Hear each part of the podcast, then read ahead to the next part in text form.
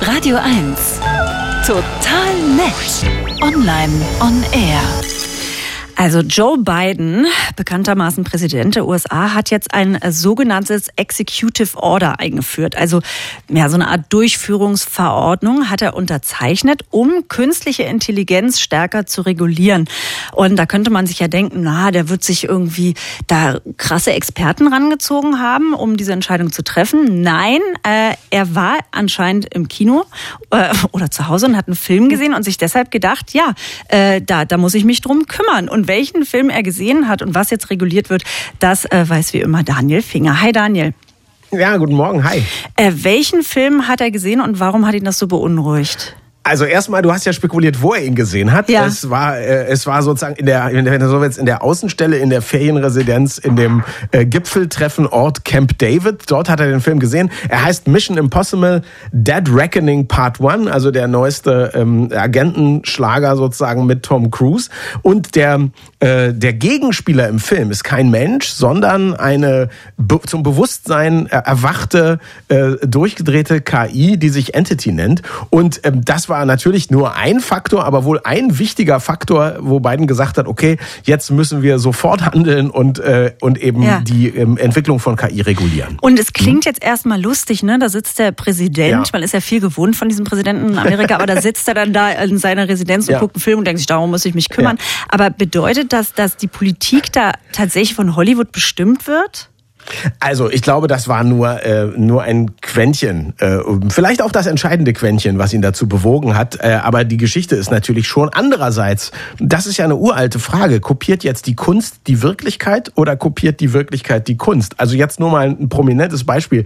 Im Jahre 1950 kam ein sehr realistischer Film in den USA in die Kinos, Destination Moon. Da ging es um eine realistische Beschreibung darüber, wie wir zum Mond fliegen könnten. Und dieser Film, zusammen mit einem der größten Science-Fiction Science-Fiction-Autoren des 20. Jahrhunderts gemacht, Robert Heinlein. Der hat wirklich sehr vieles vorweggenommen, was dann äh, in den 70ern sozusagen im mhm. Raumprogramm der Amerikaner dann auch Wirklichkeit wurde. Also manche sagen, das war so eine Art Geburtshelfer für die echte Mondfahrt, ja. Und ansonsten, ähm, man kann ja aus, aus jedem Hotelzimmer in Paris den Eiffelturm sehen, wie wir aus Filmen wissen. Ich glaube, damit müssen wir einfach leben. Aber vielleicht zwei Gedanken jetzt realistisch. Wir müssen vielleicht künstliche Intelligenz und das, was daraus werden kann, einfach ein bisschen besserer, besser und greifbarer erklären. Hollywood kann das natürlich natürlich gut. Und ich glaube, auch wenn mal Bewegung in die Politik kommt, sollte man nicht zu ja, wählerisch sein, stimmt. was die Gründe dafür sind. Ne? Und was genau besagt jetzt diese Durchführungsverordnung? Also, es sind ganz viele, äh, viele Dinge da mit drin. Das eine ist, äh, und das ist vielleicht der interessanteste Punkt, also die Leute, die große künstliche Intelligenzmodelle entwickeln, vor allem sogenannte Large Language Models, das, worüber wir hier in den letzten Wochen und mhm. Monaten schon oft gesprochen haben, das, was hinter ChatGPT oder Midjourney oder Dolly, also den Bildgeneratoren steckt, diese Leute müssen in Zukunft ihre Sicherheitstests und andere kritische Informationen, ganz genau wird das wahrscheinlich noch ausgehandelt werden, mit der Regierung teilen. Das einfach jemand Unabhängiges drauf gucken kann und sagen, macht ihr das richtig. Dann sollen jetzt Standards und auch Tools entwickelt werden und Tests, womit man eben herausfinden kann, ist diese neue KI, die ich jetzt geschaffen habe oder programmiert habe, ist die wirklich sicher? Kann ich der vertrauen? Und das ist was sehr Gutes, dass ähm, wir in Deutschland sind ja eher sicherheitsbewusst. Bei uns entwickelt zum Beispiel der TÜV schon ganz lange an solchen Modellen. Wie kann man eigentlich KI testen, wo man doch gar nicht genau weiß, wie die intern funktioniert, so dass man sich zum Beispiel viele Ergebnisse anguckt und so weiter und so fort.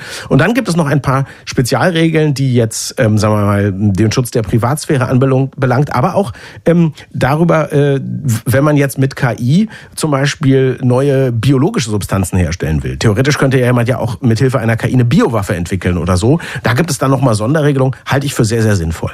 Und es gibt ja wohl auch schon erste Proteste dagegen. Ja, ähm, viele in der KI-Szene sind jetzt besorgt, dass das Ganze nur eine Konsolidierung der bisher schon großen Marktführer sein soll. Die, die glauben das ein bisschen, wie ich finde, ähm, zu kritisch, weil äh, die Chefs der großen Firmen, OpenAI, Anthropic, äh, auch Microsoft, waren in den letzten Monaten oft im Weißen Haus und haben gesagt, ähm, das, was wir da machen, auch was wir selber machen, ist nicht ungefährlich. Und die Politik muss sich darum auch kümmern. Andererseits glaube ich, äh, diese Gesetze sagen ja nicht, mach kein großes Modell. Ich glaube, wenn jemand in dieser Liga mitspielen will, dann hat er auch äh, genug Kapazitäten oder ist gut beraten, genug Kapazitäten zu haben, um eben sich mit Regierungsorganisationen auseinanderzusetzen, entsprechende Tests auch zu machen. Und ich würde sagen, äh, das, das ist kein Problem. Man kann ja klein anfangen und wenn man groß wird, dann muss man eben trotzdem diese Regulierung erfahren. Und das finden wir an allen anderen Orten in der Gesellschaft, auch in Europa wie in den USA, dass da kontrolliert wird, finde ich sehr sinnvoll. Künstliche Intelligenz in den USA natürlich auch ein Riesenthema. Vielen Dank für die neuen Einblicke, lieber Daniel. Bis bald. Danke, bis dann. Ciao.